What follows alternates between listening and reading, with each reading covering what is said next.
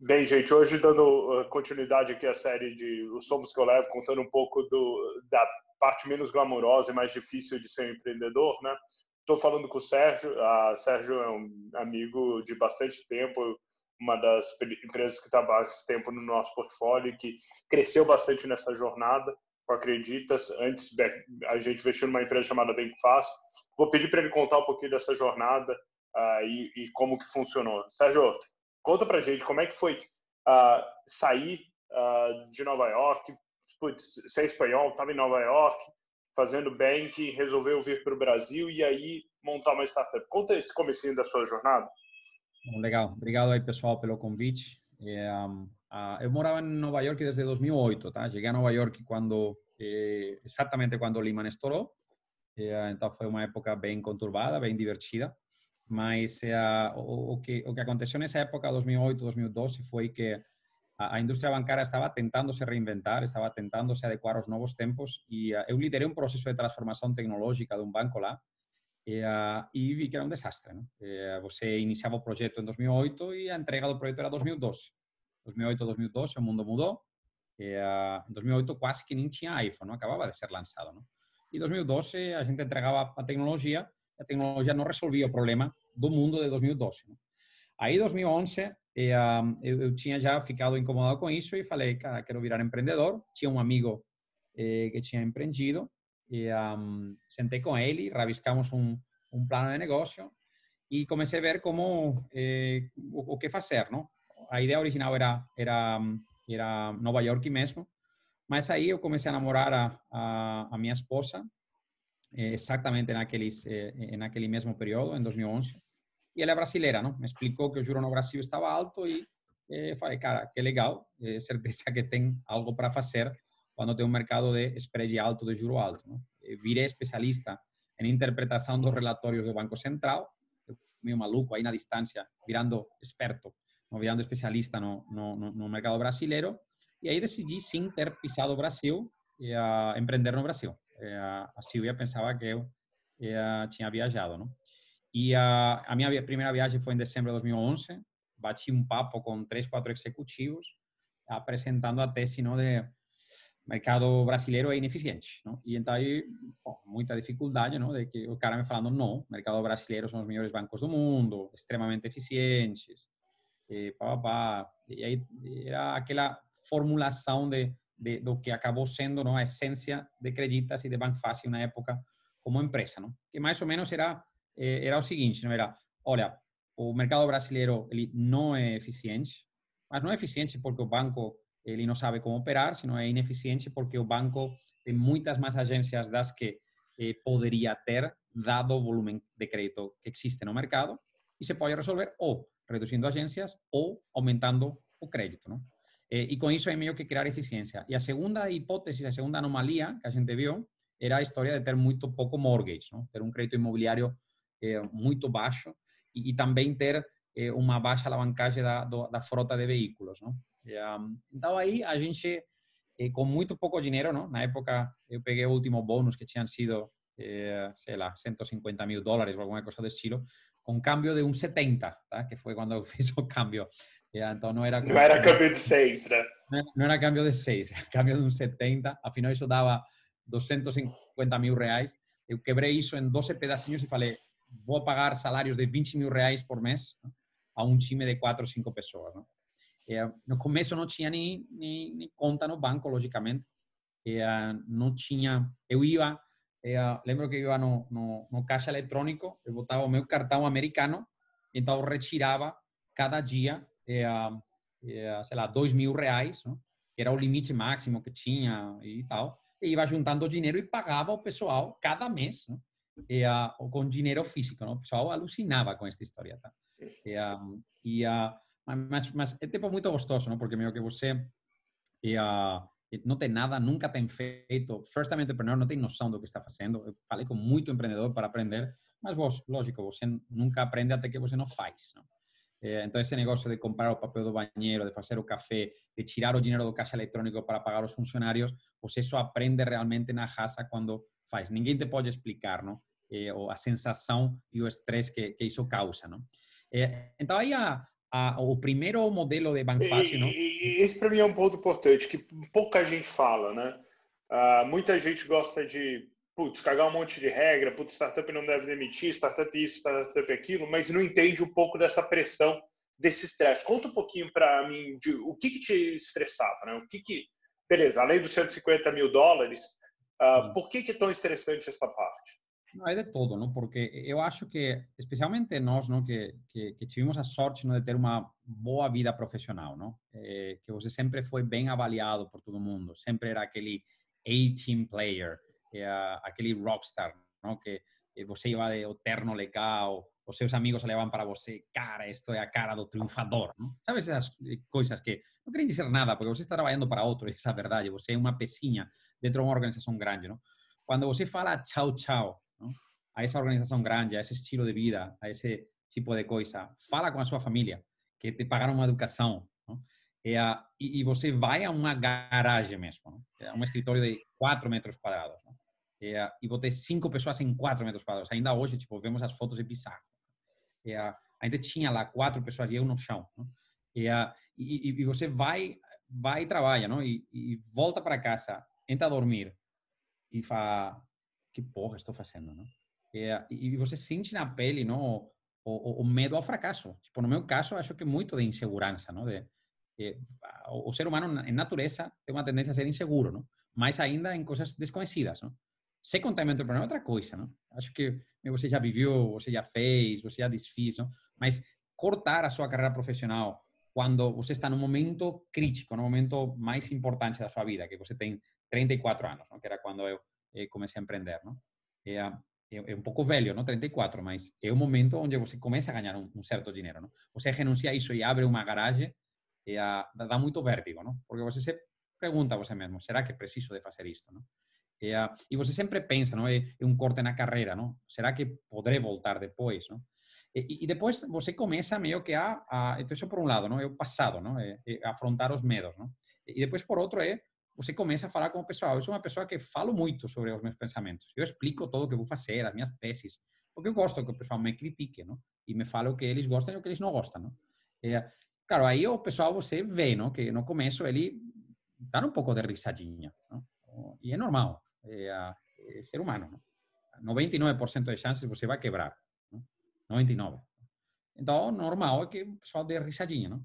Então, você fica com um pouquinho de raiva. Não?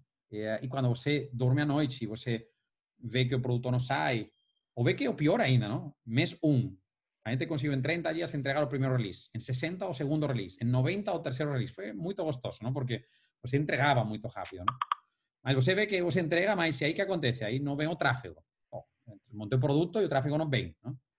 E, e aí, SEO, você tem que arrumar o SEO. Aí você arruma o SEO, de repente começa a vir tráfego. 100 pessoas em um dia. Pô, onde eu vou com? O Excel, ele falava que tinha que ser, por este momento, tinha que ser 10 vezes mais. Aí você vai apanhando, não? Vai... Passaram nove meses. Estávamos em dezembro. A gente tinha um tráfego aí ao mês de 80 mil visitas. Mas monetização era 0,0. A gente precisava estar monetizando segundo no meu plano, não? Então isso te cria muito estresse, não? Porque você vê que o negócio não está avançando do jeito que você esperava, não? E, e aí quando chega já em decisões, não? Onde você fala, pô, tenho que mudar a estratégia, esta estratégia não funciona, tenho que ir para esta outra, não? E são decisões muito dolorosas e, e, e, e, então você tem um senso de, de novo, voltando àquela história, não? você tinha explicado já nesse momento, por exemplo, em novembro, dezembro, tinha falado já com, provavelmente com 200 pessoas, explicado a minha história, com todos os meus esforços, o meu pitch e tal. E, logicamente, era um pitch que era muito ruim na época. Tá? Você vê em retrospectiva, era muito ruim. Então, o pessoal é normal que ele desse a risada, não? É, mas você sente os olhos se cravando em você, não? É, e falando, olha, este cara não vai dar certo isso. E o pessoal meio que é normal isso, não? Não é nenhuma crítica, é natureza humana, não? Eu hoje, quando vem alguém e me pitcha uma oportunidade, o primeiro que faço é dou risada, porque é lógico, não? Tipo, tem muita coisa do que está sendo falado lá que não vai acontecer. É, e, depois tem o seu próprio time, não? É, é um time que é 20 mil reais, cinco pessoas, não? É, então, muitos deles fizeram sacrifícios. Tá? É, o Leandro Costa, tipo, ele, ele tinha fundado a Hangru, é, o cara, puta, bacana pra cacete. ele, com o dinheiro que eu pagava para ele, ele pegava também estoque, não? Mas tinha que viver, não? Então, com esse dinheiro que eu pagava não para ele, uh, que eu tirava aí do caixa eletrônico, ele não conseguia morar em São Paulo. Ele continuava morando com os pais em Santos, pegava fretado todos os dias às 5 da manhã. Chegava lá às 7 da manhã, a gente 8 da manhã já estávamos trabalhando, não? Então, você sente, porra, meu, é uma, um senso, não, de, de, de, de, você tem que proteger essa, essa turma. Você tem que fazer que eles sentam orgulho, que eles, eh, que, que, eles, que o negócio não dê errado, não? O maior desafio que você tem é, pô, se isto dá errado, o, o que vai falar a minha família, o que vai falar as pessoas que eu pitchei, o que vão falar essas pessoas que eu eh, trouxe para dentro do time, não? E acho que isso causa bastante, eh, bastante vértigo, não? Ah, e aí você levantou o CID, né? Ah, esse dinheiro estava acabando. Ah, a gente vai conversar também como é que você se manteve 12 meses, porque eu acho que tem um componente super importante da família, né? Assim, você podia se dar esse luxo porque você tinha a Silvia, né? Ah, que eu acho que ajuda. Vamos comentar um pouquinho qual é o papel do partner, né? Da, da esposa, do marido, né? Essa jornada.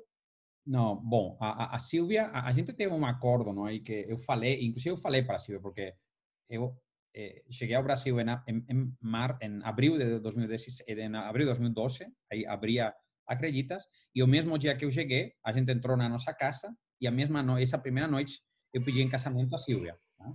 eh, porque naquele momento a gente só namorava. E pensava, pô, preciso casar, porque eu vou ter que abrir a empresa, não tenho, não tenho RG, não tenho uh, de trabalho, e, uh, e, e, pô, melhor aqui e ficar este negócio seguro, não? Fora, brincadeiras fora, não? E, uh, eu, naquele primeiro momento, a gente falou com a Silvia e falei, cara, vamos fazer 50-50. Tá? Eu tinha eh, uma, uma poupança, além desse último bônus, não? Então, isso me dava para viver eh, aí por um prazo aí de, de, de, de e nas minhas previsões também para casar não? e pagar o casamento 50 a 50 e, uh, que, que, a gente também ia casar não? e aí foi quando comecei a perceber que os casamentos no Brasil é uma coisa de viagem na lua não? E, então aí meio que foi um pouco desafio estava acostumado a casamento na Espanha e isso aí fiquei chocado mas a matemática saía eh, mas precisa muito apoio do partner não? o partner ele entender que isto vai ser 18 meses de eh, bagunça não? onde o futuro é totalmente incerto e, e, eu até que meio que eu pitch um pouco que me fiz a mim mesmo e, e que fiz para a Silvia é, olha, eu não fiz um MBA no meio da minha carreira. Eu tinha feito um mini MBA dentro da dentro da minha carreira, não dentro do, dentro do undergrad, mas eu não parei nunca. Então imagine que isto é uma parada onde eu invisto a tuition do MBA em montar uma empresa. Não? Então foi meio que a racional, não? A gente topou e íamos fazendo 50-50. Teve um mês eh, que eu não consegui pegar o dinheiro porque tinha tirado mais dinheiro que tocava ou sei lá que. E aí a Silvia botou o dinheiro, os 20 mil reais, para pagar os funcionários. Não? E como eu não tinha uma forma de mandar a grana desde fora para aqui e tal, aí eu dei para ele um conversível. Não? E esse virou o melhor investimento da minha esposa, não? É, porque foi um conversível não? De, de 20 mil reais na época e que hoje acabaram valendo muita, é, muita grana. Mas o, o suporte da família, é, dos seus pais, da sua esposa, ter uma estrutura? É, que você possa viver razoavelmente sem luxos, porque ao final a gente estava acostumado a muito luxo. Todo esse luxo foi fora e ao final a minha interpretação é que todo esse luxo que a gente tinha na época pré-empreendedor virou a semente do capital da Acreditas. Não? E a, aí que aconteceu, não? O capital era para 12 meses, mas 12 meses se acabaram e a, o business não tinha decolado. eu tinha um apartamento em Nova York que eu tinha comprado e então não queria pedir dinheiro para para Silvia e eu, eu, eu Cid não e, uh, não saía. Então vendi o apartamento de Nova York. E, no momento em que vendi, um mês depois, saiu o Siege, que foi um milhão e meio de reais. Tá? Mas eh, me permitiu que, que, que eu tivesse... E, e quem que fez esse Seed? Como é que você achou esse Seed? Né? Porque é, essa é uma das dificuldades grandes dos empreendedores. Bom, primeiro falei com todo mundo. e provavelmente isso foi um erro. Tampouco precisava falar com todo mundo. Mas naquela época era 2013. Não? O mercado de VC early stage não estava estruturado como hoje. Eh, os anjos não eram como hoje. Eh, os anjos queriam todo, não? eles queriam controle na empresa, eh, o que este cara se acha pedindo uma valuation XPTO. Não? mas a valuation de creditas na, naquela época foram 8 milhões de reais. reais né? e, e, e, e, ao final, eu não encontrei um cara que, que, que falou eu vou fazer este round. Eu encontrei alguns carinhas. Não? Um deles foi o Luciano Tavares e o Manuel Lemos, que naquele momento tinha na Napkin, não? que fazia investimento early stage. Não? E, uh, e aí a gente foi defendendo o modelo de marketplace, que foi o modelo original, que tinha muito conteúdo editorial, muito SEO, e muita tese do Napkin estava nisso, em, naquela época. Então a gente foi, falou, conversou, jantamos, bebimos e tal, e ao final os caras falaram, cara, a gente acompanha nesta, nesta história, não? mas ninguém precificava. Não? Aí outro eh, foi a turma do a turma ex-turma de Bercana, não? que era o Dudinha, não? Uhum. E, naquela época juntou uma turma por aí, dentro dos quais tinha alguns clássicos agora, não? que o Marcelo Maciero, que montou a Cerki, por exemplo, estava lá, o, o Dudinha foi, acabou montando Parafuso e depois... Eh, a Yuka. E depois a Yuka, não? E, um, e, e uh, então, esses caras, não aí meio que o Marcelo Maciero ajudou para caramba naquela época, porque ele tinha vindo do, eh, do Itaú, depois a B3, me ajudou muito em entender, em entender o mercado. Eh, o Luciano Manuel Via da Napkin. E aí, eh, já depois teve aí o, o, uma dessas coisas bizarras, o Eloy, que tinha, que era um ex-BCG, eh, que tinha montado a Zarpo, não? que era de viagens, não? Ele tinha tido um investimento de um de um fundo, um micro VC da República Checa. E uh, era o único investimento que tinha feito. Conhecia o Eloy, falei, Eloy, estou aqui buscando grana. Ah, te apresento estes caras, o Jacob. Tá?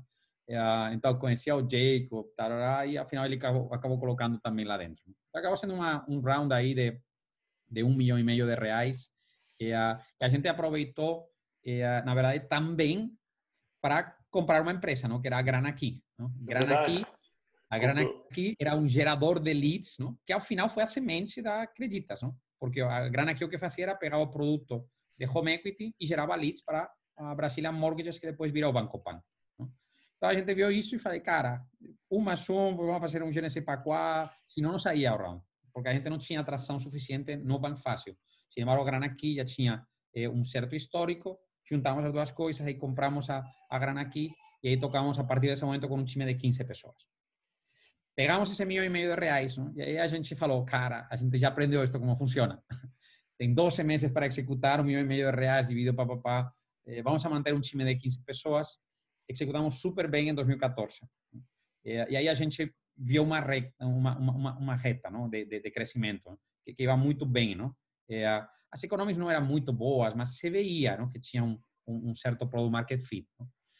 E, aí já todos os caras que tinham falado não dentro dos quais estava esse pessoal aí da Redpoint e, e companhia, eu visitei eles de novo, não? E, e, e, então aí, já, primeiro que acho que duas coisas, não? Primeiro, se veia uma certa atração e, e dois, o papo estava muito melhor, não? Acho que a, a visão estratégica para onde vai o business, etc., estava melhor, não? Então aí eu, eu, eu conhecia um, a um tal Rodrigo, que, a, que, a, que, a, que começou a analisar eh, a operação e, a, e, a, e aí o Anderson se envolveu e, e, e bom, é super agradecido a esse, a esse Series A que a gente fez com a Redpoint, que acabou sendo um Series A da época, não?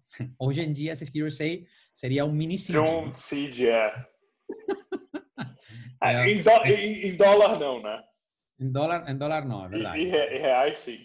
É, acabou sendo uma operação de, uh, se não estou errado, eram 3 milhões de 3 milhões e meio de dólares eh, a uma a uma de reais.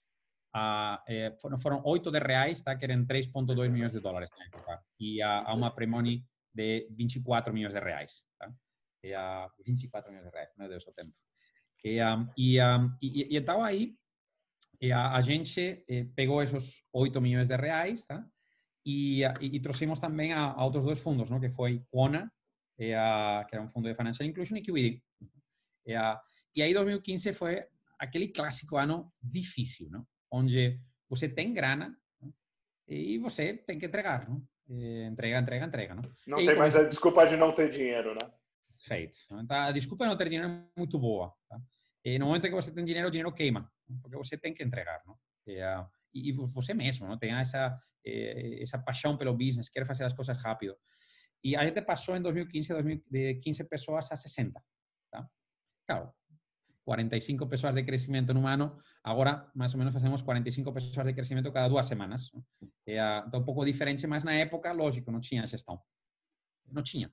E todos aqueles conceitos, tinham passado três anos desde que eu tinha deixado o mundo corporativo. Aqueles conceitos de gestão já não existiam, porque eu negava eles. Tipo, isso já não existe, não serve para nada. Tipo, aí, planilhas, estratégia, eh, comunicação, eh, para quê? Isto é outra coisa, gente está luta pela sobrevivência e tal. E isso foi um erro dramático, não? Eh, 2015 a gente contratou aí um time de éramos eh, das 60 provavelmente eram eh, 30, 35, 40 quase eh, desenvolvedores e geramos um caos, tá? geramos um caos, porque esse, crescimento acelerado é muito complexo, especialmente se você faz na primeira vez. a, turma que a gente contratou no Q3 e Q4 de 2015 teve attrition de 100% em um ano. Tá? E não era nem porque o cara era bom ou ruim, era porque a gente não soube trazer... Faltava a direção faltava direção, faltava o nosso jeito. A gente quis dar muita independência aos times, mas ao mesmo tempo os times não tinham uma visão clara de onde ir, não tinham empoderamento suficiente. E a gente precisava correr muito rápido, não? Porque 8 milhões de reais, parece que não, não se gastam rápido, não? E, e, e na verdade é que se gastam tão rápido que eh, aí no segundo, no primeiro trimestre de 2016, a gente viu que o resultado, lógico, tinha ido bem, não? Eh, tinha dobrado, vai, 2015 versus 2014 mas eh, a nossa expectativa era muito mais. Né? E, um, e, a gente ainda não conseguia que as unit economics eh, vingassem. Não? E ainda tinha tido uma ideia não? que tinha sido pitchada aí em, na Série A em 2014, que aí se cristalizou a começo de 2016, que era a ideia de deixar de ser um puro marketplace de bancos não? E virar eh, um full-fledged lender pegando dinheiro do mercado de capitais e com isso ampliando as unit economics. Eh, eh, o primeiro crédito que a gente emitiu com isso eh, foi aí em abril de 2016. Né? E a gente... Eu, eu, queria... Eu me lembro bem dessa discussão que a gente teve, né? Você queria já montar o, o FDIC, já fazer uh, o funding direto. Uh, eu, particularmente, fui resistente, achava que estava um pouco cedo. E você bateu o pé e falou, putz, uh, tem que fazer, a hora é agora. Como, como que foi isso para você? Putz, porque isso é uma das coisas que a gente vê alguns empreendedores no Brasil. A gente tem dois extremos, né? O cara que absolutamente não ouve e o cara que ah, ouve tudo que o investidor fala ah, e não e absorve como se fosse uma regra. Você foi no meio do caminho. Você ouviu o feedback ah, e mesmo assim tomou uma decisão diferente. Como é que você? Como é, é que foi esse processo interno de gestão? Bom, empreendedor é empreendedor, não? E cada um tem a sua própria personalidade. Um empreendedor é uma pessoa e como pessoa você tem a sua própria personalidade. No geral, empreendedor tem uma personalidade alfa, no geral, tá? No geral. O cara eh, ele quer fazer as coisas de um jeito e o jeito dele, tá? Eh, por isso ele empreendeu, porque ele não queria estar trabalhando para outro, ele queria fazer as coisas do jeito dele, não? Eh, mas tem outro tipo de empreendedores que são muito diferentes, não? No, no meu caso, eu gosto de fazer as coisas do meu jeito. E eu reconheço os meus problemas e, e, acho que os meus times, eles reconhecem que isso é assim. É, mas eu escuto, não sou burro. É, eu tenho que entender o que todo mundo, o que todo mundo fala, não? E, e aí o, que eu acho, não é que se você vai tomar uma via como empreendedor e, e você quer tomar uma decisão e bater pé e falar vou fazer isto, é, you better be ready. É, não é só vou fazer isto porque eu quero fazer, não é um mimimi, não? Eu faço isto por isto, isto e isto porque eu analisei, eu falei com todo mundo, eu fiz benchmark, eu falei com os investidores, eu analisei a unit economics, eu já fiz esse tipo de coisas na minha vida anterior, tenho expertise para fazer isso. O momento é agora. Então tem um mundo de coisas que tem que estar claras não? para que esse board não, que você tem na frente. Eu acho que os boards, eh, especialmente de early stage, são consultivos, não, não são para toma de decisões, sinceramente, não? porque não dá para falar ao empreendedor não faça isto. Tá? Se o empreendedor ele quer fazer, ele vai fazer. E o VC... De jeito de outro. Com, com todos os respeitos, eh, eh Rodrigo, os VCs, eh, vocês são um amor, eh, mas vocês não vão conseguir tocar esse business e o founder fala tchau, tchau, aqui tem com esta porcaria. Tá? Então, é por isso a, a, a vida de VC... E nem queremos, né? Não é esse o nosso business. Isso. Então, por isso a vida de VC é difícil, não? porque ele tem que olhar muito para essa pessoa e projetar essa pessoa daqui a 3, 4, 5, 10 anos. Não? a gente se conhece faz cinco, seis, não? até mais, não? mas que investiram faz, eh, faz seis anos agora, cinco anos. É, cara, você tinha que naquele momento projetar e falar o que este cara quer fazer ele vai conseguir evoluir, vai ser um cara razoável, mas ao mesmo tempo com é, com, com pegada, não? É, o empreendedor ele tem que ser um pouco de, de, de, ter essa pegada forte, não? senão as coisas não saem fáceis. Não? E, e aí eu acho que a nossa. A, a, e, ele conhece mais do business dele do que a gente, né? O nosso papel é. Ah, mas... É o ideal, exatamente. Só que um business não é um business e já está, não? Tem muitos componentes no business, não? É um business como acredita extremamente complexo. Tem muitos componentes diferentes. Tem tecnologia, é, tem comercial, tem marketing, tem funding, tem preços, tem clientes, segmentos, produção, operações, tem muita coisa. É impossível que o founder saiba sobre tudo. Não? Então, por exemplo, é, uma coisa que eu me alavanquei muito é, nos meus VCs aí no começo foi tecnologia. O Manuel era aquele CTO que você queria ter. Não? Era o cara que ele tinha visão estratégica a longo prazo, eh, sabe do detalhe, mas também projeta, não? Então usei muito o Manuel, eh, o Manuel Lemos aí nessa nessa época, não? Para para e até hoje, não? Ele continua colaborando para caramba com os times, não? Mas essa decisão era uma decisão muito estratégica, aquela decisão de 2016, não? e para mim era, olha, eu posso ir para uma tendência de marketplace, como serviços financeiros, onde você não tem quase nenhum lugar do mundo onde se criou uma empresa relevante com um modelo de marketplace. Ou eu posso ir e atacar o modelo bancário puro com uma iteração desse modelo bancário e aí meu revenue pool se multiplica vezes mil. Se eu faço isso, eu posso errar muito, porque tem muita margem, tem muito recorrido. Não? Acho que esse foi o, papo e, e aí meio que os investidores, eu acho que não baixaram na cabeça, sino que eles acabaram 100% comprados na história e eles viram, além disso, que não era que era um sonho, sino que, que a gente já tinha o investidor que queria botar a grana nesse FDIC, que ele mesmo ia estruturar para o FDIC. E, e, era um ganha-ganha, não era? E de fato, inclusive, a gente transicionou. Começamos sem júnior, aí passamos a pegar o 50% da cota júnior e acabamos com o 100% da cota júnior. Então, essas transições são boas. Não? E, e, aí, com esse a gente trouxe também aí a CASEC, que acabou juntando-se a essa série A com uma extensão dessa série A em 2016. Não? É, e também foram é, onda de crescimento. Não? E, e aí, nesse momento, meados de 2016, que eu acho que foi o ponto de inflexão de Creditas, não? De, de, de Banfácil, que seis meses depois viraria Creditas. Não? esse ponto de inflexão foi super relevante porque, um, a gente reinventou o modelo de negócio, mudaram totalmente as unit economics, mudou requerimentos de capital, mudou a capacidade de crescimento futuro e aportação de valor, e, e por último, eu definitivamente que mudei a sensação de que eu podia fazer tudo. Porque naquele, até aquele momento era um pouco de one-man show, e, uh, e depois turma de desenvolvedores e por aqui tal. Eu fazia de tudo, não? E, era o CFO, o head de investimento, o cara de marketing e produto. Eu me lembro tudo. bem dessa época. Tudo, tudo, tudo, tudo. E mais, não? Tudo e mais. Então aí, o, o, aí eu realmente percebi, e acho que os VCs me ajudaram para cacete no início, não? que eu precisava de me, me estruturar bem. Não?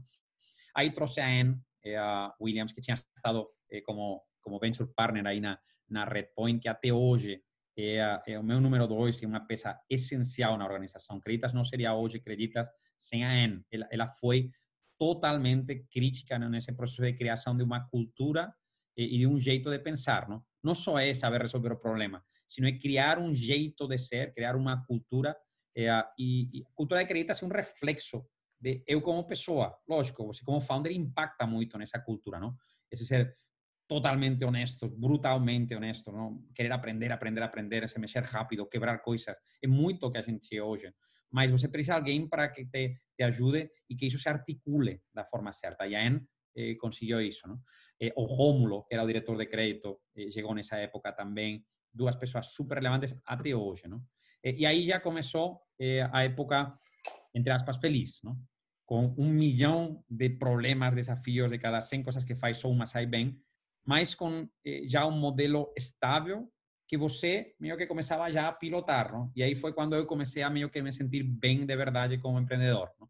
Porque atacava muito uma das especialidades que eu tenho, uma das minhas capacidades, entraria muito analítica, não, de resolução de problemas, etc. Não? Acho que, que aí também aprendi, não, com essa experiência de 2015, eh, de, de pessoas saindo porque não estavam satisfeitas com o que eu estava fazendo lá, eu passei a reconhecer que eu não sou bom com pessoas. Tá? Eu não gosto de pessoas, não, não sou bom com isto, eu reconheço publicamente. eu vou fazer os meus papos, vou fazer as minhas histórias, mas não vou ter paciência eh, para eh, fazer este tipo de coisas que acho que são essenciais, mas que não sou eu a pessoa que vai poder fazer isso, não? E aquela história clássica, não, também entre o founder e o CEO, não? O que você é, é uma coisa a outra. Eu sou um híbrido dos dois, mas tem componentes do CEO que são muito importantes e que eu não curto ou não tenho eh, como, como, natureza. E aí eu preciso, eu repico permanentemente ao pessoal isso para que eles se sintam à vontade de me criticar. Não? Eu acho importante isso também.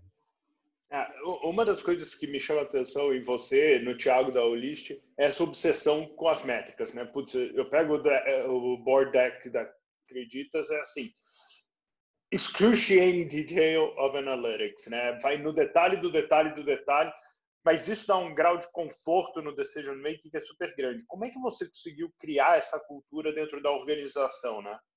Uh, são decks imensos, mas super precisos em cada uma das métricas. Sim, é, bom, eu, eu sempre fui um fã de, de, de analytics, não? De, de, de números, e, a, e a, a gente desde o começo, é, eu sempre brinco, não? Que o Leo Andreucci, que, que agora é, é nosso VP de engenharia, mas que no começo, em 2012, não estava muito a fim de vir ao barco porque veia que estávamos meio malucos, mas ele me falou uma frase no começo, quando ainda eu não sabia de, de tecnologia, ele me falou sobre a importância de traqueamento das coisas na página, as cookies e demais. Então, a gente o que criou, antes de criar Acreditas, criamos uma camada de analytics e acima criamos Acreditas. Não? É, esse é o jeito que a gente pensa. Analytics está em tudo que a gente faz. É, é o norte. É, e é o fundamento. Yeah. E, e, então isso se reflete não, em uma cultura que surgiu de mim diretamente e, e, que eu levei para toda a organização. É o founder quem traz isso. E isso se, eh, se tangibilizou na criação de uma área, que é a área de, a, que é a área de analytics, não? E, a, que, que foi crescendo diretamente reportando para mim. Eu tinha, no começo, dois analistas, quatro, seis, oito, dez, vinte. Hoje temos 35 pessoas só fazendo analytics, não? E, e, que elas são um pouco que personificam o cérebro, não? E, uh, então o pessoal ele percebeu que eu tinha um pouco de paixão sobre isso e que eu em toda reunião eu sempre falava, cadê o cara Analytics? Tá? E eu em cada reunião falava, mas você já viu o que o cara Analytics está, estava te falando? Então eu forcei a que a própria organização, antes de falar comigo, eles olhassem o extremo da analítico máximo, não? E, os 24 quebras. Em cada reunião, o pessoal se desespera comigo, não? Porque eles se preparam para cacete, pá, pá, pá, pá, pá, ele me vai perguntar isso, depois isto, outro, isto, outro, chega na reunião e faz outras quatro perguntas que ainda não, que não estavam lá, não? Então, é, é desespero, não? E, e aí tem, tem, sempre que, a, a, gente defende muito, não? Que Analytics está no coração de tudo que a gente faz, mas que temos que ir com muito cuidado, não? Porque tem um, a gente não pode ficar no análisis parálisis, não? A, a Analytics é super essencial para criar as construções mentais e para que você entenda como funciona o seu business eu acho que eu acho impossível entender o, o business meu sem eu ter um profundo conhecimento de como funciona a parte analítica, tá? Mas uma vez eu tenho isso, isso fica como um background, não? Aqui em, atrás do cérebro, alguma parte do cérebro fica.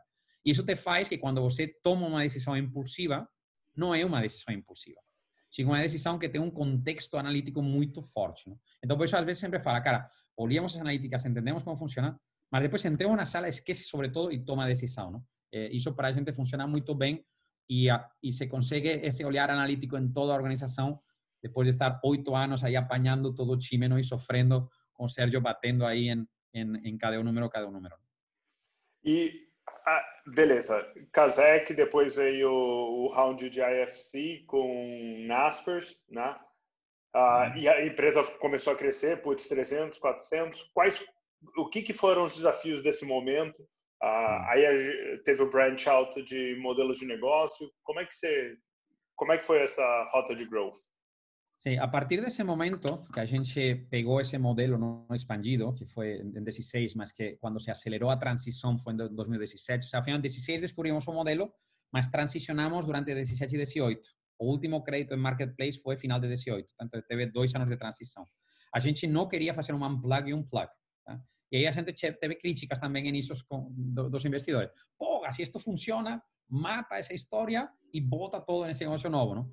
Só que a gente não estava suficientemente capitalizado como para crescer botando investimento nas cotas júniors. Não? Então, por isso a gente foi adotou uma estratégia de ir convergindo, não? reduzindo o marketplace e subindo, e subindo isso. Isso te cria um desafio político, porque o cara do marketplace ele vê que você começa a concorrer com ele mesmo. E, e então, navegar isso foi um, foi, foi, foi, um de tensão. Ele criou tensão e definitivamente criou ineficiências. Esse foi um, próprio do modelo de negócio. Eh, dois, crescimento de time. A gente profissionalizou o crescimento do time. A gente passou a crescer o time e tínhamos uma métrica, era, era 7% de crescimento eh, que te dava dois vezes de crescimento ano contra ano. Não? A gente dobrava o time cada ano, desde 2016. 120, 250, 500, 1000, e agora que já estamos com 1500. Não? Isso foi a evolução desde 2016. Por que falamos sobre isso?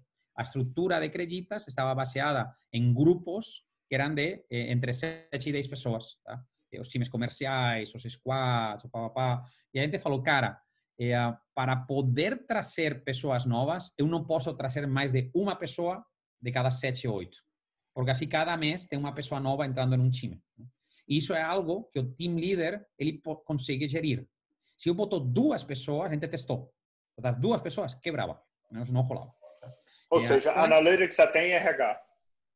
Não, não, definitivamente. O nosso Analytics de RH é muito parrudo. Tá? Ele, ele olha muito isso, tem que ser bom. Não?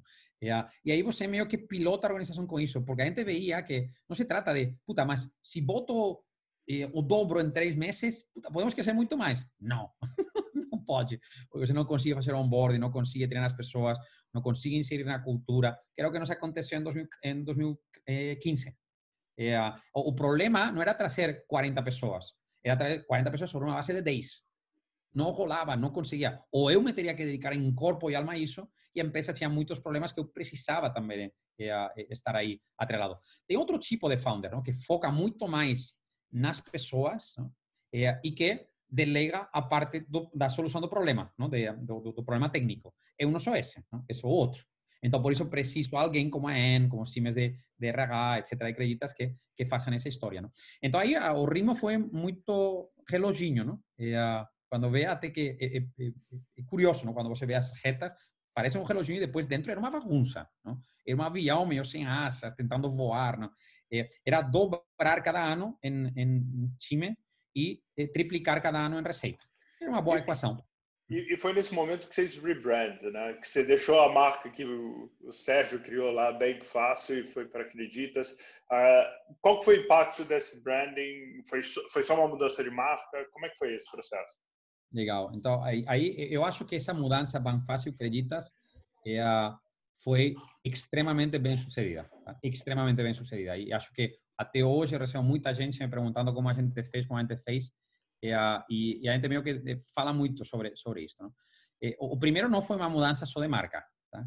Eh, foi uma mudança, uma mudança de várias coisas. O primeiro, um novo posicionamento estratégico. Não, a, não era um jeito fácil de interagir com os bancos, que isso era bem fácil, um jeito fácil de interagir com os bancos, sino que era a empresa que ia criar um novo modelo de crédito. E, isso era Creditas. Não? E, então, mudança em posicionamento. Depois era mudança em modelo de negócio. Passávamos de trabalhar para terceiros em um modelo de marketplace para ter nosso próprio crédito, do qual queríamos sentir orgulho e que queríamos criar ele com uma essência e com um jeito. Não? Terceiro, uma eh, eh, recriação de uma cultura eh, de uma cultura empresarial. Não? essa cultura que se criou muito em 2016, não? com essa entrada de, de AEN, do Rómulo, esse novo modelo, essa, essa história de, cara, a gente não precisa ter complexos. Nós sempre fizemos uma, uma, empresa, um underdog. E até que lembro quando a gente fez em 2014 um offsite, eh, 2015, começou 2015, um offsite com os nossos queridos investidores, eh, foi, foi, a gente falou, we are the underdogs. Nós não somos o cara bonitão que tem uma puta experiência. Cara, a gente não vamos a conseguir ter um, um time A. Tem problema. A gente apanhará aqui, apanhará, mas vamos a conseguir sair de isso. Não? Aí, surpresa foi que um ano e meio depois, a gente viu, olhou em volta e falou: cara, peraí, a gente não é underdog, a gente não é aquele perdedor que tal. Este time é um time incrível, não? Que o importante não são os players individuais, sino que o importante é o time que a gente acaba de construir aqui dentro. E o jeitão nosso de, de falar, de, de, de, interagir. A gente nunca foi um cara crítico com o sistema, todo o contrário. A gente falou sempre, zero mimimi, Não, é que não, os bancos são grandes e eu sou pequeno. Não é que não tenho grana e outro cara está capitalizado. Não, que é que o meu produto não é perfeito para isto. Cara, isso é mimimi. O que eu posso mudar, não? Não, é que o regulador não me dá. Cara, o que você pode mudar, não? Hoje está falando com o regulador é, e fala, cara, não, não, não, não, não me estou queixando de nada, não, não quero nada. eu foco aqui em fazer o melhor, dados os parâmetros que tenho no entorno, não? Então, isso criou uma cultura muito forte é, e isso é, a gente trouxe uma série de iniciativas de, de, de employer management internas é, que criaram uma explosão. Né? E, isso foi 2017, um momento muito, muito crítico para a gente. Fevereiro de 2017, lançamento da marca. E, ao mesmo tempo, lançamos nosso primeiro FIGIC, já próprio, onde a gente pegava e pilotava a máquina. E a, a gente fecha, nesse mesmo momento, a rodada de IFC de Naspers, que eram 15 milhões de dólares, e, a, com um plano de crescimento muito rápido. Não? Um time de gestão super parrudo já, e, a, todo mundo super alinhado e super comprometido. Não? E, pessoas que já não éramos, já não éramos moleques, não? alguns de nós já era cabelo branco, e, a, mas com uma ansiedade, uma, uma paixão por executar rápido e bem, eh, que marcou muito não, essa criação de cultura. Não? Então, nada a ver com uma mudança de marca só, eu sempre falo, é marca por mudar, marca lógico, às vezes você tem que mudar porque tem que mudar, mas mudar uma marca é perder uma oportunidade, não? É, tem uma oportunidade que você tem que aproveitar. Se você conseguir fazer uma mini revolução interna, é, o, o, o, valor que isso gera até hoje, tá? A gente é, sente muito, muito paixão por, essa, por esse momento. Legal. Foi nesse momento também que vocês começaram a interagir mais com o Banco Central. Putz, vocês criaram, participaram da associação de crédito. Como é que é esse stakeholder management com o regulador, né? Ah, alguns mais precisam de mais isso do que outros. Tem gente que vai para o confronto, tem gente que vai para a colaboração. Como é que tem sido isso para vocês? Bom, a, a, gente nunca entendeu eh, os nossos parceiros bancários que quando a gente queria propor uma mudança eh, fala, não, mas isto é Banco Central. Bom, pues vamos falar com o Banco Central. E o parceiro bancário fala, não, não, não. o cara ficava com muito medo, não? E lógico é que às vezes você meio que entende porque você é um estatutário, tem responsabilidade ilimitada, tem uma série de coisas que são interessantes. É, mas a gente nunca entendeu isso e não ia muito com a nossa estratégia de brutaliones, não? É, então aí, é, o momento de inflexão foi em começo de 2016, a gente começando a, a, a pôr em pé esse, essa plataforma de ponta a ponta, a gente recebe no eh, Customer Service uma ligação do Banco Central. Uma menina do, do Customer Service me vem correndo e fala, está ligando aqui o Banco Central. Eh, o Otávio Damaso, o pesquisa Otávio Damaso, que empurrou este cara, era o diretor de regulação, eh, chamando para uma eh, conversa em Brasília. Bom, fudeu. A gente já acabou isto, Silvia, vamos fazer as malas, vamos voltar para a Espanha, ou sei lá que. Isso ficou difícil. Não? Então, para Brasília, e, uh, entrei sala, em uma sala que depois, agora já a gente já fez 50 reuniões naquela mesma sala. E, uh, e, uh, e, e, tal como entrei sala, tinha 20 pessoas do Banco Central, eh, todas com o quaderninho. E, e elas queriam aprender.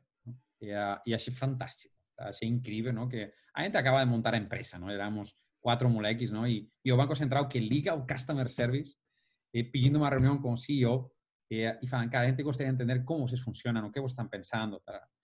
E, uh, então a gente foi para lá. E, uh, sempre é bom ir com algum advogado eh, um, para, para, para que ajude, não? Porque às vezes, não, você não sabe qual vai ser a pergunta e, e isso meio que que te ajuda. Hoje em dia já é outra coisa, mas naquele momento super importante. E, e isso começou uma bela amizade. E a, e a, gente sempre acha que o regulador no Brasil é best practice internacional. Ele está super pro fintech ele e mais que super pro fintech, super pro concorrência, não? Tipo que o mercado seja o mais competitivo possível, inove o máximo possível, reduza taxas de juros. Então a gente pegou e falou, olha, o plano central do Banco Central, o plano estratégico do Banco Central e o da Acredita são exatamente iguais. Queremos exatamente o mesmo. Então vamos a ser aliados, tá? Não tem jeito. E aí a gente eh, se juntou com uma turma, que éramos os mais velhos agora, que eh, era o Sandro da Geru, eh, o, o Rafa Pereira, que agora está na Hebel, eh, e antes era na Lengico, que na, desculpe, na, na Simplique, eh, e o, a, a gente, e, e, o Thiago Alvarez da, a, da Guiabol. Então, com essa, com essa turma, a gente criou a Associação Brasileira de Crédito Digital. E o objetivo era, cara, vamos a fazer aqui um trabalho bom de advocacy com o Banco Central conjuntamente, a nos esforçar, doar o nosso tempo e criar isso. E, e essas conversas que começaram em 2016 culminaram em 2019 eh, com a criação da regra para as CCDs. E, a, e a gente esteve lá desde o primeiro dia, e, a, forçando o negócio, falando sobre o que, o que era importante. Lógico, a regra poderia ter saído melhor, mas foi um passo super, super relevante para dar independência. Não? A gente fomos dos primeiros que pegamos a, a, a, a licença. E, isso nos permitiu também ter uma parte de história do equity. Eu sou independente. Eu não preciso de um terceiro. Eu não recomendaria pegar uma licença no começo, mas ter isso no plano, eh, desde a nossa perspectiva, é, é, muito importante. E ter uma relação com o regulador onde o regulador te enxergue como pessoa e que o regulador te enxergue como profissional e que você fale e o regulador te queira escutar. É, porque, porque eu acho que o pessoal tem muito essa imagem de que, putz, o regulador está aqui para atrapalhar, não, tem interesse em ajudar. E, e muito que eu vejo quando a gente começa a conversar com os entes do governo, tem um desconhecimento, no começo, eles não entendem exatamente como que a gente funciona, o que, que é específico da indústria, mas sempre eu vejo essa boa vontade de tentar entender o que, que dá para fazer, o que, que dá para ajudar e qual o valor que essas empresas trazem para sociedade. Super importante tanto para eles poder criar um framework regulatório que funcione, eles querem que funcione, tá? só que eles têm logicamente as limitações deles. Então você tem que trabalhar a quatro mãos com eles para buscar qual é o melhor jeito para a sociedade. E ao final é, cara, a gente está trabalhando aqui para a sociedade brasileira, estamos doando nosso tempo para tentar criar um melhor ecossistema, não? Então é super importante que isso aconteça, não? E, e depois eles também querem te escutar como empresário, não? Qual é a sua leitura sobre o mercado? Os juros estão altos? E, e um empresário diferente, né? Um empresário que não tem normalmente interlocução com eles. Os, os mais tradicionais, os grandes conglomerados já falam. Empresário magrinho, não de barriga gorda e, e, e de sapato caro. Empresário de pé no chão, que lhe vê as dificuldades de empreender no Brasil e eles querem que esses empreendedores vão para frente, eles querem escutar, mas também a leitura do mercado, por que o mercado de crédito está assim, por que os juros, na sua perspectiva, estão tão altos, que vai acontecer com a empresa na crise, que acontece com o mercado de capitais, está fechado ou não está fechado, eles querem saber sobre isso, por quê? Porque isso é insumo para eles ser também melhores profissionais, não? Então, essa, essa parceria é extremamente importante e acho que se tem que tomar ela o antes possível. Não? Legal. Tem mais alguns tópicos que eu queria tocar, mas eu sei que já, já passamos do nosso tempo aqui, né? Uh, então, ra rapidinho, então, putz, round da AFC Naspers, depois veio um outro round que, meu entendimento, é que continuou mais ou menos a mesma jornada, né? Isso, uh, 50 dólares aí com Vostok, Santander, que também entrou aí no, eh, no CapTable, eh, trouxemos a Endeavor, também no Catalyst, trouxemos a Amadeus. Uhum. E, e, aí o que eu me lembro dessa época é um board monstruosamente grande, né? Uh, eu me lembro, eram, putz, 20 pessoas sentadas ao redor da sala, era quase um estádio do board meeting. Era 10 investidores, 5 deles tinham dois caras, então eram 15 do lado dos investidores e 5 do nosso lado, não? eram 20 pessoas aí. A gente tinha a sorte de ter um escritório que tinha uma mesa muito grande, não? que era uma mesa de uma antiga construtora imobiliária que saiu do prédio, a gente heredou essa mesa. Não? Ainda bem que tínhamos, senão não podíamos fazer esse board. Não? Mas, mas, como é que é board management? E como é que ele muda durante essa jornada? Como é que vocês faziam para gerenciar bem 15 pessoas ao redor da mesa que não necessariamente conhecem tão bem do negócio? Legal. E, um, tem, tem boards e boards, não? E, e, acho que cada momento precisa de um diferente. Não? No começo, os boards tinham menos dados e mais conversa, tá? mais debate. Tá? Agora mesmo, os nossos boards estão tendo bastante informação para os conselheiros eh, e para os investidores. E, e, de fato, a gente agora mesmo está fazendo board semanal. Agora já vai acabar, tá? Mas até agora, desde o Covid-19, eh, dia 13 de março, até hoje, cada semana, reunião com o board uma hora. Quando é um board formal, que é o trimestral, eh, são quatro horas de conversa, mais três horas de jantar e beber um par de garrafas de vinho. Tá? E, um, e, e, então... Para, para... Essa é uma super boa prática que você tem, ah, que eu acho que vale a pena replicar. Né? Não, não é só os temas objetivos do board, é putz, desenvolver um relacionamento de confiança, conhecer as pessoas na física, né? Isso. Então aí o, o board, ele, essas quatro horas é, puta, tem mais de duas horas no que é falar o que estamos fazendo. Tá? É, e é informativo. Mas a, a, eu, eu acredito muito em um, em, em um board que tem um componente informativo, porque o board não te consegue ajudar se ele não entende o que você está fazendo. Não consegue. É um cara muito de detalhe, tá? É, então, eu preciso que eles entendam um pouco esse detalhe. Então, a gente inunda eles com conceitos, com ideias, com tal. E eles, claro, no primeiro board é complexo, mas aí cada board, cada board vai criando conhecimento nesses, nesses conselheiros. Hoje, os meus conselheiros, eles entendem o meu, o meu modelo de negócio. Eles tocam nele, eles sim. Ainda tem, às vezes, mas espera aí, isto como pode ser isto? Então, volte para lá. Então, tem que acompanhar eles. Não? O, o business é complexo nosso, tá? Uh, então, aí a gente fala muito, sobretudo, temos os nossos VPs das unidades de negócio apresentando cada, eh, cada unidade de negócio, a nossa tecnologia, as métricas, financeiro, etc. E aí sempre tem como dois, três tópicos hot, estratégicos, que a gente toca. Às vezes pode ser uma aquisição, a gente eh, fez a aquisição da Creditu, que era consignado privado eh, no ano passado, um movimento estratégico importante para a gente pegar a licença que pegamos aí em, em 2019, eh, um novo round que a gente quer fazer? Eh, todo esse tipo de coisas. Não? Então, aí tem bastante debate, compartilhamento de ideias. E depois, ainda no jantar, ainda tem muita conversa aí no jantar, não? onde compartilhamos histórias, não? compartilhamos ideias. E depois, entre boards, eu só faço board normalmente, sem Covid, só é trimestral. Eu falo para eles que eu não quero board eh, mensal, que eu quero trimestral, para me dar tempo de preparar bem as coisas, tá?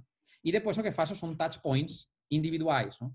Quando preciso de alguém, eu reach out. Ou quando alguém tem uma ideia, ele se lembra daquela informação, eh, a pessoa me liga. Fala, cara, tem esta história. E a gente marca uma conversa e debatimos e, e criamos um pouco mais de estratégia. Não?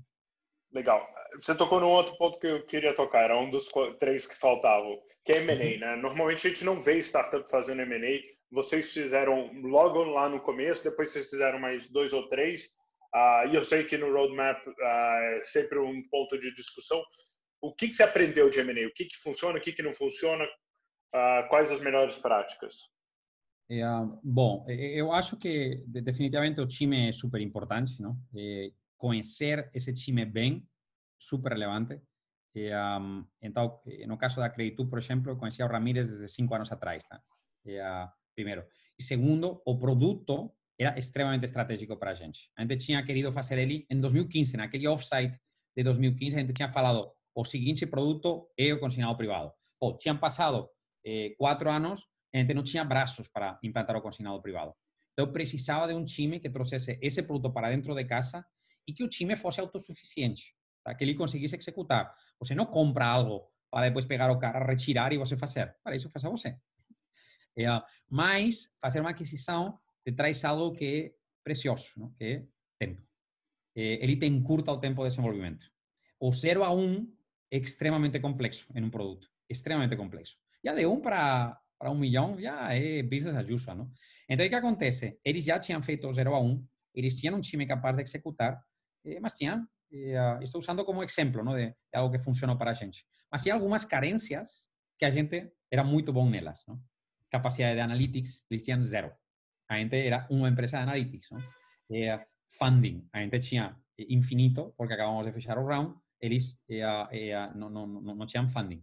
Expertise na parte de mercado de capitais, ¿no? expertise em crédito, que eles não tinham. Tá? Eles tinham máquina de vendas, a gente não tinha máquina de vendas na Creditas, porque a máquina de vendas da Creditas não é um B2B, não é um B2C. ¿no?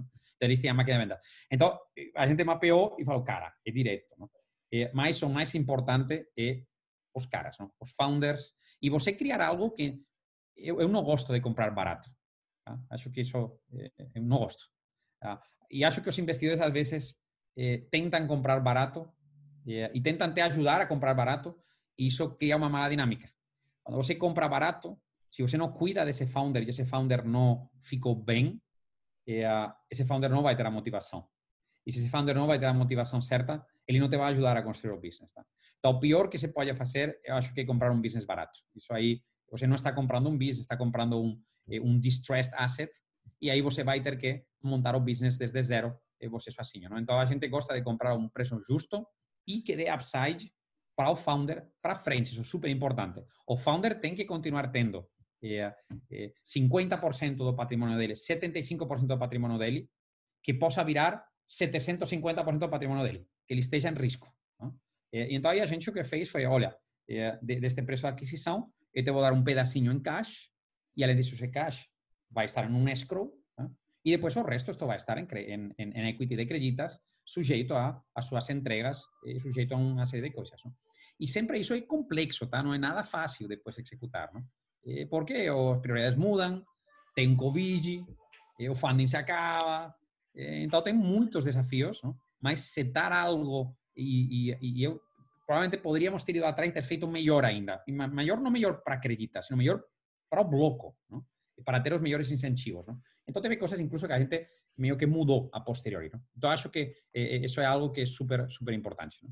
Legal. E aí eu acho que a gente entra na, nos dois últimos pontos aqui da história, que é, putz, aí veio o, o round uh, do SoftBank, um round grande, posiciona vocês uh, no spotlight, né? Porque vira uma empresa daquelas que todo mundo fala, putz, é o próximo unicórnio, não é? Tanto faz, mas no final do dia chama atenção, né? Uh, você vira empresa grande e vem Covid. Conta pra gente essa, essa última trajetória, quais os desafios, uh, o, o, que, o que, que acontece quando você tem muito dinheiro? Bom, perfeito. É, então, primeiro, é, falando aí sobre esse round, não? É, esse round, a, a, gente tinha, acabou tendo duas alternativas, não? dois potenciais investidores. No geral, sempre que a gente tinha dois investidores, trazíamos os dois para dentro. Neste caso, não era possível, tá? é, porque os dois investidores queriam ter bastante ownership. Não? então, a gente teve que optar por um e optamos por SoftBank porque eh, estava muito no meu modelo mental nesse momento específico, não? E que de fato até hoje e para os próximos anos, que a gente já fez tudo isto, mas a gente não se conforma. Isto é 100 vezes maior do que a gente esperava. Tá? Então, quero ter um que esteja alinhado com esse objetivo que eu tenho de realmente montar um business muito grande. Tá? Eu não quero ficar parado aí. Esse foi o primeiro, o primeiro conceito. Não? O segundo foi valuation do round. Tá? pessoal meio que às vezes fala, ah, SoftBank valuations altas. Bom, eu vou falar pelo nosso caso. O valuation do round era praticamente o mesmo que o outro player. Não, não tinha sobreprecificação. E, de fato, esse round, era um round foi um round bem precificado para os investidores.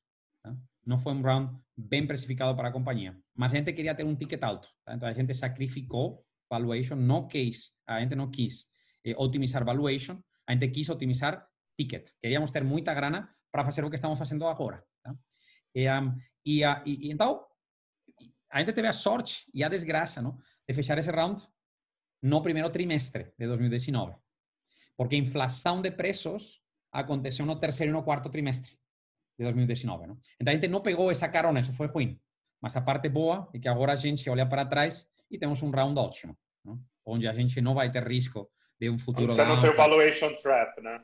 Zero, zero de valuation trap. A gente, desde ese momento, en 12 meses, a gente creció tres veces. Y, uh, a gente tem um modelo de, de muitos maiores margens, a gente pegou a empresa e então agora já entrando aí em Covid, a gente cresceu para caramba, eh, de um jeito rentável, de um jeito eficiente, um, e de repente chegou o Covid. A gente, eh, no budget de 2020, a gente montou um cenário daqueles bizarros, falando, bom, o que acontecesse se o mundo explodisse e não tivesse mais funding nunca mais?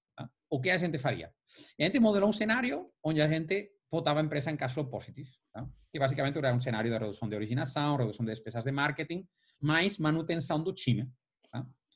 E eu mostrei isso no, no conselho, o pessoal meio que ria com isso, tá, mas isso é impossível, que isso nunca vai acontecer. Lógico, a gente não estava pensando em nada do que aconteceu, mas, por outros motivos, aconteceu exatamente isso. Tá? Fechamento de mercado de equity, fechamento de mercado de capitais, isso trava nosso modelo de negócio, porque você não consegue rodar a roda de, da liquidez e você fica em xeque. Não? Eh, aí que acontece? A parte boa que tem nosso modelo, que isso foi o que esse análisis não?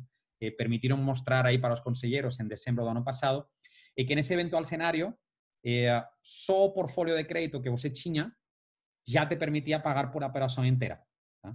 Então, você o que faz é você usa todo o cash flow que retorna da carteira de crédito para pagar a operação e aí o que você origina é o aumento de receita. Então a gente, em, o dia 12 ou 13 de março, eh, criou um comitê eh, de crise diário e implementou uma série de medidas que em 10 dias estavam implementadas. 10 dias. Tá? E essas medidas passaram por, um, eh, redução do marketing. Por quê? Porque o pessoal deixou de investir em marketing. Então você não precisa investir tanto. Você continua recebendo muita demanda sem tanto investimento. Então, redução de marketing, corte de um tipo de, de despesas não de pessoal que eram superfluas e mantenimento do time. Então, isso que, que provocou? Automaticamente, a gente colocou a, empresa em cash flow positive tá? e a gente ainda tinha uma parte substancial da rodada em cash. Adicionalmente, tínhamos investido eh, parte de nossa rodada em créditos puros e esos créditos são muito bons, porque eles são resilientes à crise. E aí esses créditos continuam trazendo cash flow para a gente, mais cash flow. ¿no?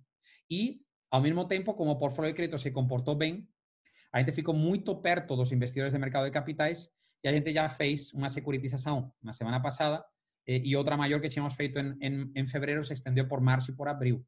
Então a gente não sentiu eh, grande impacto com a crise. A gente continua crescendo até hoje. Tá? No segundo trimestre a gente vai apresentar aí um crescimento eh, mensal, não? médio de por volta de um 4 5% de crescimento mensal. A gente estava acostumado a 8 10% de crescimento mensal.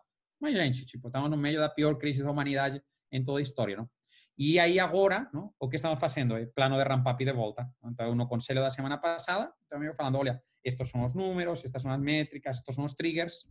Eh, durante o mês de maio vamos estar prontos para reabrir torneiras eh, e continuar a hypergrowth. Não? Mas, mas, é mas, você saiu de uma rotina de revisar o plano a cada três meses no seu board para revisar semanalmente, né? Acho que essa velocidade de reação e acompanhamento das métricas é super importante nesse momento, super, né? E, e, e, além disso, você passa a trocar de métricas, não? Métricas relacionadas com cash flow viram vitais, não? Quanto dinheiro está entrando e por quê, não? Porque às vezes o pessoal meio que fala, não, cash flow, cash flow, quanto dinheiro está entrando? não é bem assim. E quais inputs que te traem esse cash flow e que coisa você pode fazer para mudar os inputs. Ou a, você não gere o cash flow, você gere os inputs e o resultado disso é o cash flow. Não? Então a gente rapidamente colocou um time de 10 pessoas trabalhando em analytics de gestão de carteira e impacto em cash flow. Então, com isso, permitia muito ver se aumenta prepagamento, se aumenta o default, se reduz o recovery, eh, este segmento de cliente, como impactar por veículo, por fundo, os covenants dos fundos, como funciona tudo isso. Não? Eh, então, isso permite a gente ter uma reação muito rápida e ter um controle muito bom da realidade, não? Ter um grip do business muito forte, não? Então, aí você entra em um conselho dia, eh, dia 17 de março, o pessoal apavorado, tá?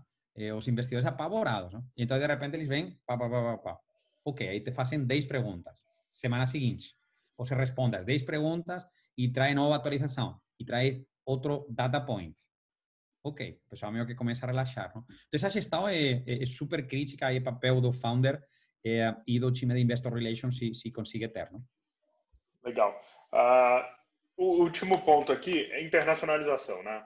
Tem México na pauta, vocês têm o escritório em Valência, motivos diferentes. Conta um pouquinho quais são as dificuldades, por que, que fez os movimentos e, e depois para onde a gente vai, cara? Créditos próximos cinco anos, para onde vai?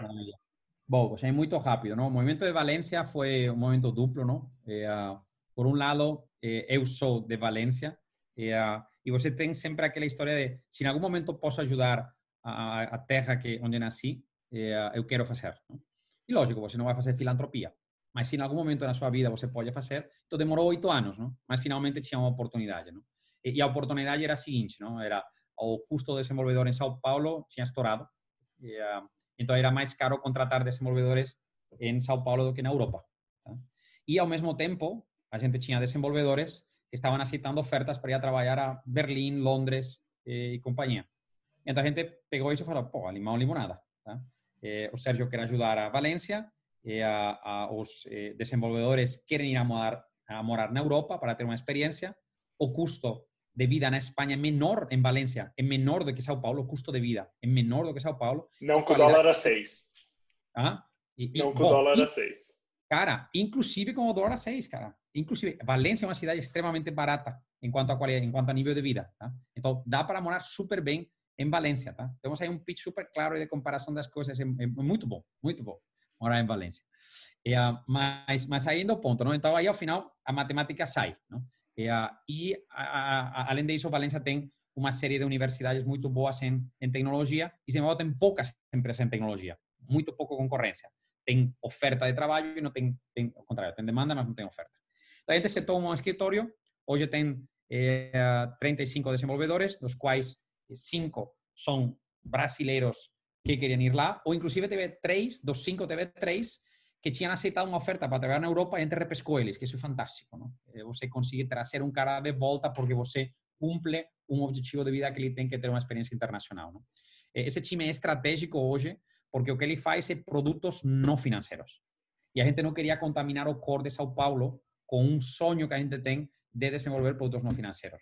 Atacando temas de crescimento, e depois vou para México, não mais, atacando temas de crescimento, a gente acha que para manter a indústria financeira, para manter ROIs altos, não dá para só fazer produto financeiro. Não dá. Você tem que verticalizar e tem que entrar em outras cadeias de valor. Não? E claro, tipo aqui, puta meu, é quando você explode a cabeça, não? Porque a gente começou, fez uma parceria com a Apple e, e estamos vendendo iPhones eh, para os funcionários das empresas com desconto diretamente na folha. Então você entra num carrinho, então compra o iPhone 11 e tal. Como vou pagar? E não tem cartão, não tem boleto, tem pagar com o meu salário em 24 vezes sem juros. Então o cara vai clic, clic, clic e acabou. Recebe o iPhone na casa dele. 24 meses depois, a gente faz engenharia reversa, reversa pega o iPhone de volta, entrega um iPhone novo e continua o fluxo de desconto. Tá? É um produto incrível. Tá? Mas, pô, a gente apanhou um ano de desenvolvimento, porque tem muita coisinha. E aí Valência foi estratégico em fazer isso, porque a gente em São Paulo era impossível pegar esse projeto. Aí Isola Valência faz isso.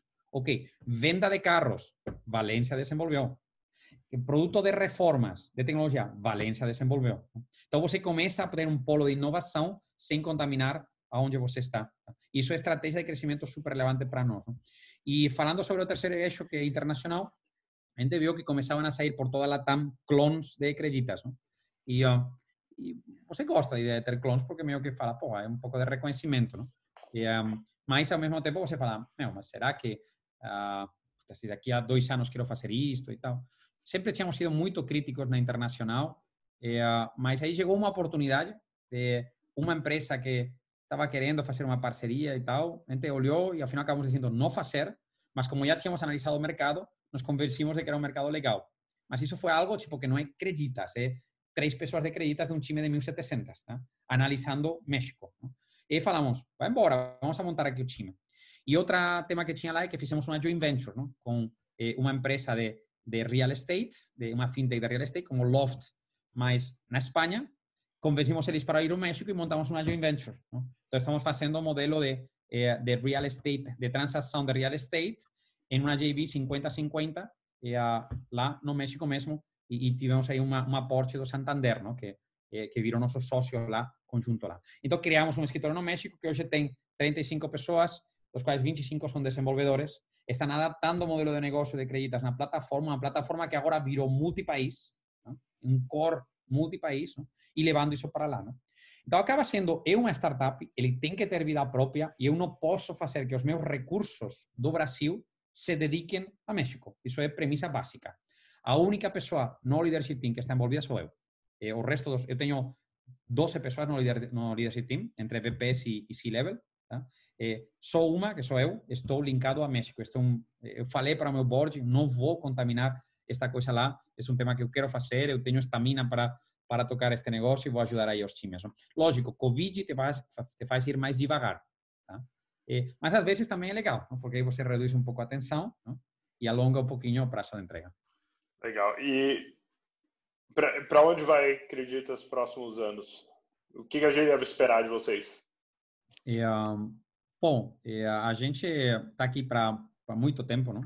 E, a gente espera continuar aí crescendo portfólios de crédito, receitas, uh, três vezes ano contra ano, durante os próximos, no mínimo, os próximos três anos.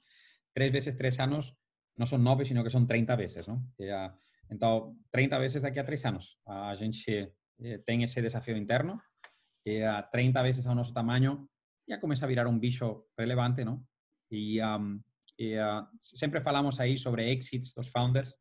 eu não sei o que faria com a minha vida se não estivesse fazendo isto, sinceramente. O que, que iria fazer? Não, não tenho nada para fazer é a, na, na, vida profissional. E você precisa ser uma pessoa ativa, não? com a cabeça colocada em algo. Não? É, então, zero buscando exit. É, logicamente, IPO em algum momento a gente vai pensar no momento certo, que definitivamente não é agora. É, mas ainda temos muita coisa para fazer e estamos criando um modelo muito único, não? O sea, um modelo muito complexo dentro do mercado financeiro, juntando com um modelo muito complexo fora do mercado financeiro. E achamos que isso é o banco do futuro. Não, não é, é um banco como o que está hoje, só que digital, não é isso. O banco do futuro é algo mais do que uma instituição financeira. E, e o melhor exemplo, eu me inspiro muito, que, que agora é, é falar isso, mas me inspiro muito no Mercado Livre. Não? E, Mercado Livre, eles criaram um e-commerce muito forte, não? que é uma plataforma, um marketplace muito forte. Não? E, e eles viram que para completar a experiência do usuário, eles precisavam criar um mercado pago. E, para criar uma melhor experiência de, de, de meio de pagamento. E uma vez nisso, eles perceberam que eles precisavam também criar um mercado crédito, eh, para conseguir já que o cliente eh, comprasse um bem através de um meio de pagamento e financiado todo dentro de uma mesma plataforma. Eles estão saindo do não financeiro para o financeiro e você faz o caminho contrário. Exato. Então, lógico, eu não vou abrir eh, um concorrente de Mercado Livre, isso não está no nosso DNA, porque nosso DNA não é um ticket baixo, nosso DNA é um ticket alto. Então, o que é o produto não financeiro da Acreditas? É o imóvel, é o veículo, é os equipamentos de alto ticket, aí o iPhone. Então, essa dinâmica educação, super relevante para as empresas. Os modelos B2B2C, parcerias estratégicas com empresas. Como podemos ajudar a criar employer branding aos departamentos de RH, que eles olham para a gente bem e perguntam, ok, como te posso ajudar para estruturar isso bem, não? Então, acho que é isso e, uh, então, portanto, eu não sei muito bem ultimamente como definir acreditas, não? É, porque tem várias coisas, mas o que tem um DNA, não? Tem um jeito de tocar o business, tem um jeito de pensar, uma agressividade, uma vontade de, de, de contribuir é a, a, a, ser uma empresa do bem, não? Legal.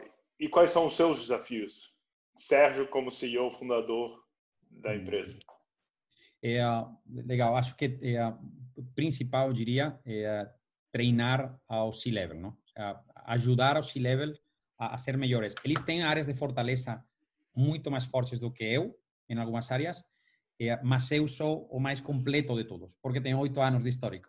Eu sei tudo o que aconteceu na empresa? Então, eu preciso que eles peguem essas coisas, não? Porque senão eu preciso estar em todos os lugares, não? Então, ajudar a criar eh, pequenos banqueiros, inclusive se o cara toca marketing, é importante ajudar a que o cara de tecnologia, eh, o Roberto, que é nosso CTO, eh, que ele consiga modelar no Excel, ele sozinho, um crédito à maturidade e entender o IRR, meu, para mim isso é priceless. Não? Então, estou focando bastante tempo a ajudar eles nisso. E, e, depois também desafio clássico de pessoas, como falava, eu não sou uma pessoa eh, que seja muito de pessoas, mas preciso. Não?